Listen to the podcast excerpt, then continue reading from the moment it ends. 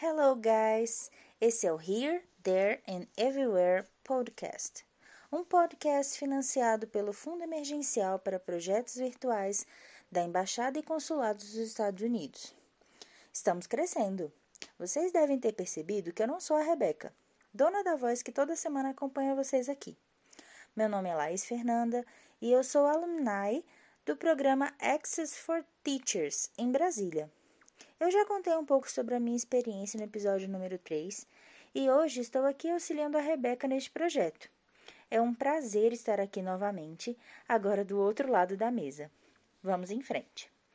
No episódio passado, a Rebeca conversou com três professores que fizeram parte do programa de bolsas Fulbright, o FLTA.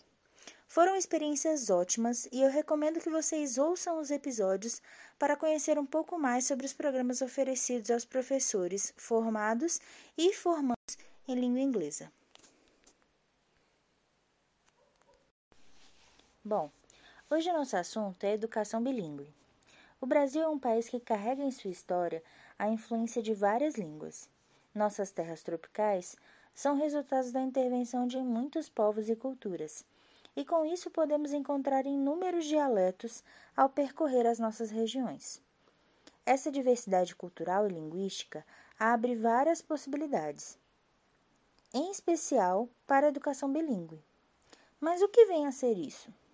nem sempre se tem clareza sobre o que é e o que se espera de um programa de ensino bilíngue. Por isso, convidamos a Isabela. Ela irá dividir conosco alguns conceitos sobre o tema, além de dividir a experiência dela como professora. Desde já, agradecemos a participação da Isabela e sejam todos bem-vindos ao sétimo episódio do Here, There and Everywhere podcast. Oi, Isabela. Primeiro eu queria te agradecer por estar aqui conosco. E eu queria que você me contasse um pouco sobre você, sobre a sua experiência com a língua inglesa e como você se tornou uma professora. Olá, é um prazer conversar com vocês. É, em primeiro lugar, eu vou falar um pouquinho sobre a minha história na, na área de ensino de línguas.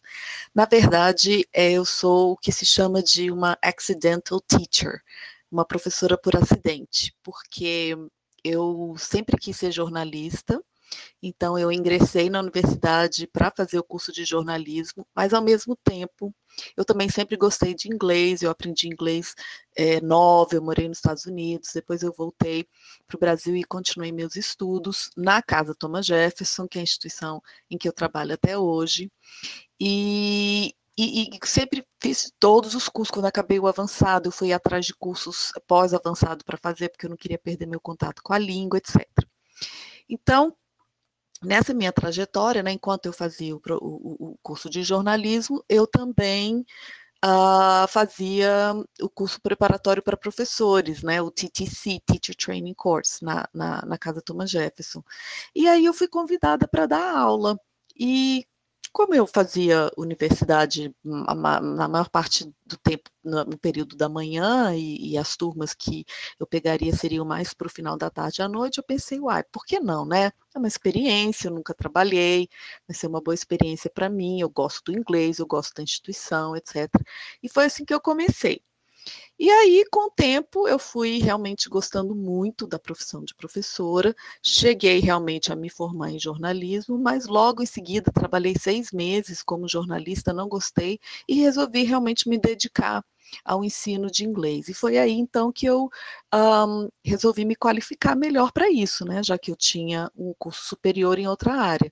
Então eu fiz mestrado nos Estados Unidos em Teaching English as a Second Language na Arizona State University e depois eu fiz doutorado em educação, mas com ênfase em letramento, é, trabalhando com ah, o ensino de produção textual numa segunda língua. Então, como você conceitua a educação bilíngue? Qual a diferença entre educação, escola e programa bilíngue? E qual a diferença entre escola bilíngue e escola internacional, Isabela? Termo educação bilíngue, ele está ele tá muito confuso no Brasil, porque ele, ele não é usado adequadamente em alguns contextos, então os leigos ficam bastante confusos com relação a isso, né?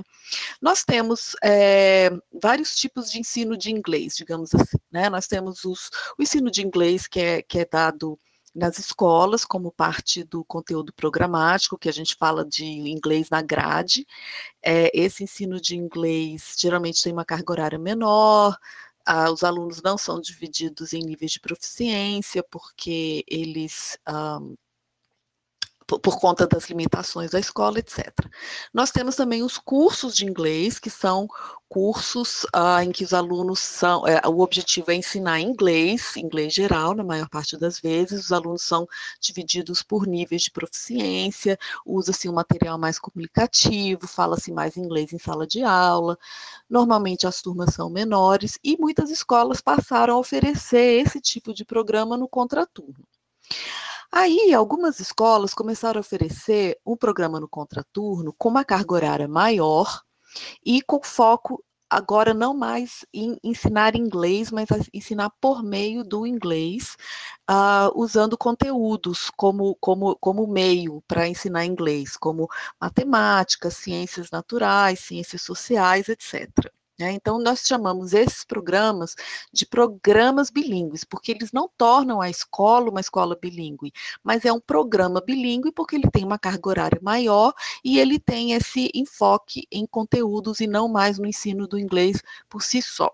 Já uma escola bilíngue é uma escola que, que ensina uma parte dos conteúdos. Uh, eu estou usando aqui o inglês porque é a língua com a qual eu trabalho, mas pode ser qualquer outra língua estrangeira. É uma escola que ensina uma parte dos, dos seus conteúdos uh, em inglês e, uma, e, uma, e a outra parte em português. Então, uh, existe aí uma porcentagem de 30 para 70, 50, 50, mas pelo menos, pelo menos uns 20, 30% tem que ser em inglês para a escola poder se chamar de bilíngue. E aí, normalmente, o que é ensinado em inglês na escola bilíngue não é repetido em português. Escolhe-se algumas disciplinas para serem ensinadas por meio da língua inglesa e outras disciplinas para serem ensinadas por meio da língua portuguesa. Já a escola internacional segue um currículo internacional e geralmente todo o conteúdo é ensinado na segunda língua e os alunos têm apenas a disciplina língua portuguesa. Então, nas escolas internacionais, usa-se, por exemplo, o, IB, que é o International Back, né, que, que é, um, é um currículo, tem o, o currículo da Cambridge uh, ah, um, Education, uh, e tem, são os mais conhecidos, né? O IPC também, que é um, é, um, é um currículo internacional conhecido. Então, aí essas escolas realmente seguem o currículo internacional, uh, as aulas são todas em inglês e tem só a aula de língua portuguesa, que inclusive é obrigatória. Nossa, agora eu acho que ficou muito mais fácil para a gente diferenciar esses termos. E aí eu te pergunto, o ensino bilíngue se restringe apenas a línguas estrangeiras? É, ele se aplica a todas as disciplinas? E o que, que difere o ensino bilíngue da alfabetização tradicional? O ensino bilíngue, ele normalmente a gente associa o ensino bilíngue a línguas estrangeiras, né? Por exemplo, línguas, é, porque você tem vários tipos de ensino bilíngue, né? Você tem o ensino bilíngue em comunidades de fronteira, é, em que é, são fronteiras de países, então há uma comunicação, uma interação uh, bastante grande é, entre as duas comunidades, então esse é um, um, tipo de ensino bilíngue. Há um ensino bilíngue também é, para indígenas, que é para é, com o intuito de preservar as línguas uh, indígenas, então uh, nesse caso, o português não seria uma língua estrangeira, e sim uma, uma segunda língua, ou prefere-se, inclusive, falar hoje de línguas adicionais, né? A gente tem evitado falar língua estrangeira ou segunda língua, porque é, esses termos, a, a, a, a, a linha, a linha torna-se bastante tênue, né? Sob, uh, com relação ao que é uma língua estrangeira e o que é uma uma segunda língua. Então, a gente fala de línguas adicionais. Tem o ensino também em Libras, Uh, né? Então, tem uma série de contextos. E tem também o ensino bilíngue de elite, que são essas escolas que são bastante caras e que frequentada pela elite, e geralmente a grande maioria delas tem, tem é, é, são a, a, a segunda língua, a língua adicional escolhida é o inglês, mas não necessariamente, né? Tem a escola Corcovado Alemã no Rio, que é o alemão, tem a, tem a escola suíça, que usa o francês, então, enfim, mas é, eles são considerados, então, escolas bilíngues de elite. Então, existem vários contextos para o ensino bilíngue, né? Hum, entendi. Um, e, e como você avalia o ensino bilíngue no Brasil? E quais as particularidades para as pessoas que atuam nesse contexto? Com relação a como eu avalio o ensino bilíngue no Brasil, como eu disse, como há vários contextos, existem também vários, várias propostas de ensino. Uh, algumas boas e outras ruins. E existem também escolas que se auto-intitulam bilíngue, mas não são elas oferecem um programa bilíngue, por exemplo, ou até mesmo elas oferecem um curso de inglês mesmo, com uma carga horária maior, e acham que com isso elas podem se chamar de escolas bilíngues.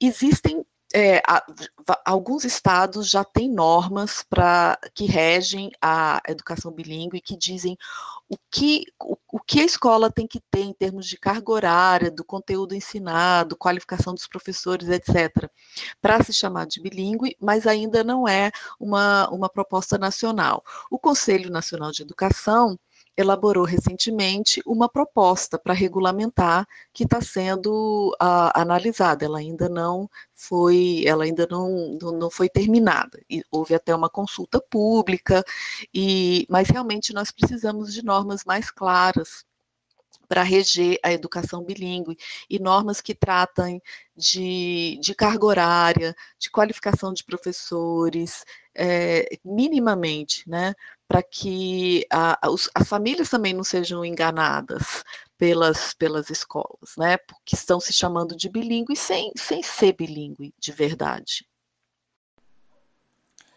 Certo. Isabela, em relação a esse ponto, qual a dica que você poderia dar para os pais que buscam a educação bilíngue? Com relação aos pais que buscam educação bilíngue, o primeiro conselho que eu gostaria de dar é: será que é realmente educação bilíngue que vocês procuram? Ou vocês procuram uh, uma proposta em que seus filhos possam se tornar proficientes na língua inglesa, possam usar o inglês uh, para estudar fora ou para ter um bom trabalho? Será que vocês querem realmente que os alunos, que seus filhos aprendam alguns conteúdos em, em inglês? Eu estou usando o inglês como exemplo, tá? É, ou outros, outros conteúdos em português, ou vocês querem um ensino sólido, bem feito de língua inglesa? Essa é a primeira questão. E aqui eu não estou fazendo ju, ju, é, é, juízo de valor nenhum. Eu só acho que os pais têm que saber diferenciar isso, porque eu vejo muitas vezes os pais escolhendo propostas bilíngues que às vezes não estão em consonância com os objetivos que eles têm para os seus filhos. Então, por exemplo, são, são propostas que, que, que não, não necessariamente preparam para alguns cursos mais competitivos nas universidades federais, ou que não, não têm a mesma proposta pedagógica, etc. Então, há um pouco de é, talvez desejo de consumo, digamos assim, com relação à escola bilíngue, e que depois os pais acabam se frustrando porque eles veem que isso não é o que eles queriam. Se realmente o objetivo é dar ao filho a oportunidade, ao filho e à filha, a oportunidade de estudar conteúdos acadêmicos em língua inglesa ou outra língua adicional, além do português, com foco no multiculturalismo, com foco na no melhor entendimento realmente de, de, de, povos de outras nações, etc., aí sim eu acho que uma proposta bilíngue é interessante. E aí o importante para os pais é verificarem todas essas questões. Qual é a porcentagem do, do tempo que é, que, é, que, é, que é em que são dadas disciplinas na língua adicional? É, é o suficiente para a escola realmente se dizer bilíngue? Qual a qualificação dos professores? Né?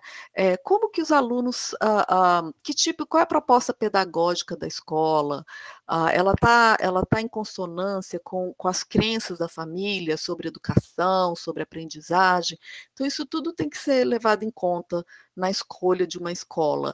E não só a questão da grife, né? Ah, meu filho estuda numa escola bilíngue, é, ele vai necessariamente falar inglês melhor do que um aluno que faz um curso de inglês. Não, o aluno que faz um bom curso de inglês, ele consegue desenvolver uma competência da língua inglesa tão boa quanto. Ele não desenvolve outras coisas, como o inglês acadêmico, né? Essa carga horária também ela permite um, uma aprendizagem mais lúdica e mais indireta, enfim. Então são várias coisas que precisam realmente ser investigadas pelas famílias na hora de fazer a escolha.